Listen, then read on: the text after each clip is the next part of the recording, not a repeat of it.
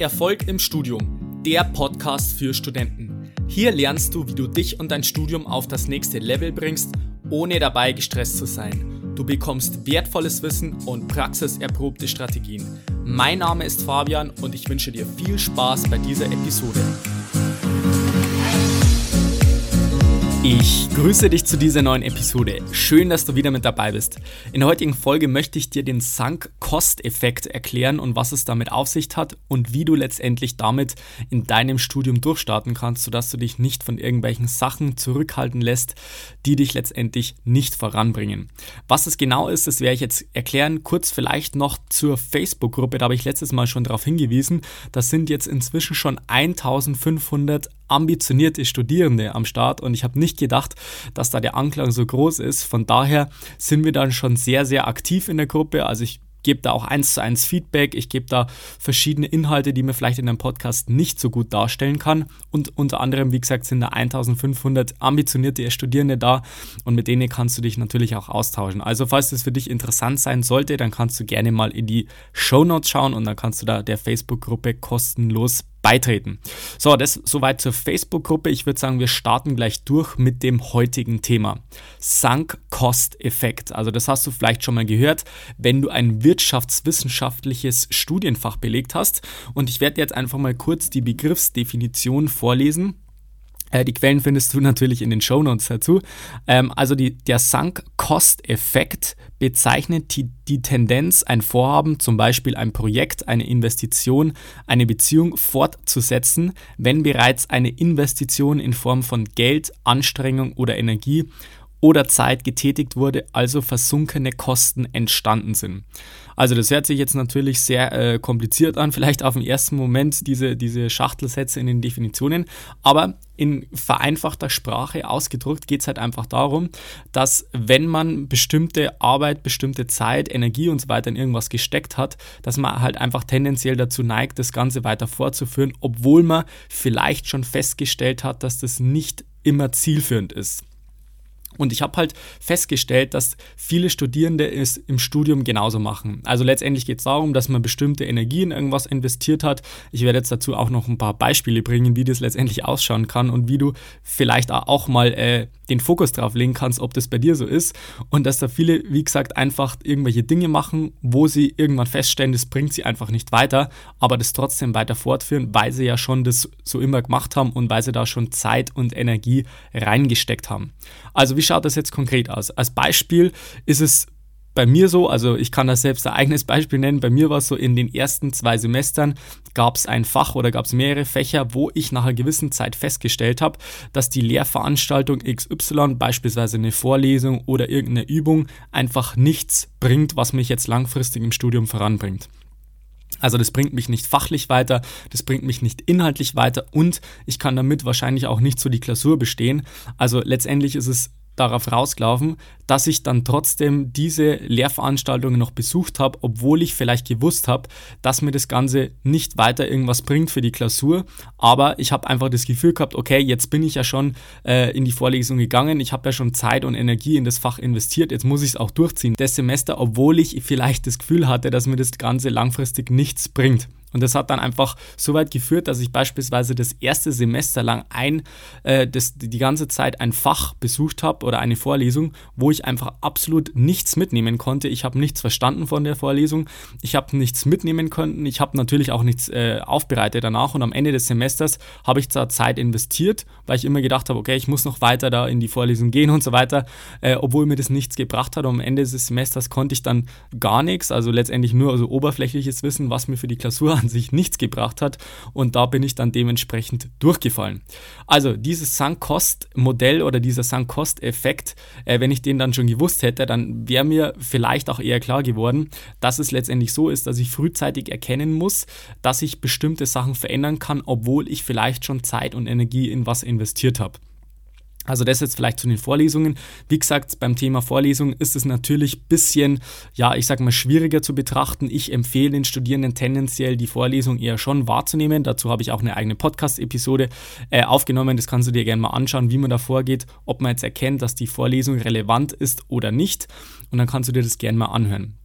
Genau, dann äh, nächster Punkt, das Thema Lernmethode. Also es ist so, dass viele Studierende vielleicht auch äh, das Gefühl haben, sie sind jetzt bei einer Lernmethode, beispielsweise sie schreiben jetzt irgendwelche Zusammenfassungen und stellen vielleicht nach einer gewissen Zeit sogar fest, hey, irgendwie komme ich da nicht ganz hin mit dem Lernen, vielleicht bei der Klausurvorbereitung an sich und äh, stellen fest, wenn sie das ändern würden, dann würden sie auf jeden Fall mehr rausholen können. Und was viele dann machen, ist trotzdem an dieser Lernmethode festzuhalten, weil sie sagen, okay, ich habe jetzt schon immer die Zusammenfassungen gemacht und ich habe jetzt da auch schon sehr, sehr viel Zeit und Energie investiert, das alles zu erstellen. Das wäre ja jetzt eigentlich blöd, wenn ich das Ganze nochmal über den Haufen schmeißen müsste und äh, das Ganze nochmal von vorne machen müsste mit irgendeiner besseren, effizienteren und produktiveren Methode.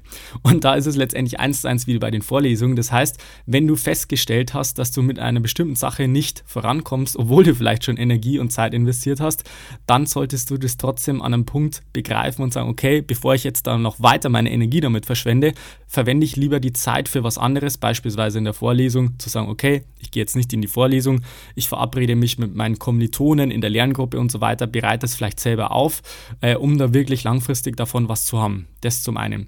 Dann, nächster Punkt ist das Thema Umfeld bzw. Gruppe. Da ist es im Prinzip ganz genauso wie beim Inhaltlichen, bei den äh, Vorlesungen, Lehrveranstaltungen oder auch Lernmethoden. Da kann es auch sein, dass man sagt, man ist jetzt in, in einer bestimmten Gruppe, in einer bestimmten Peer Group in seiner Universität und man stellt fest nach einer gewissen Zeit, also man verbringt viel Zeit mit denen, man verabredet sich, man, man, ja, man versteht sich vielleicht auch ganz gut mit denen, aber langfristig ist es halt so, dass man in dieser Studentengruppe oder in dieser Peer Group einfach nicht seine Ziele erreicht und sagt, okay, ich habe jetzt vielleicht irgendwie andere Ziele, ich möchte jetzt nicht einfach nur durchkommen, sondern einfach auch vielleicht mal bessere Noten schreiben oder halt das Ganze mal in den Griff bekommen.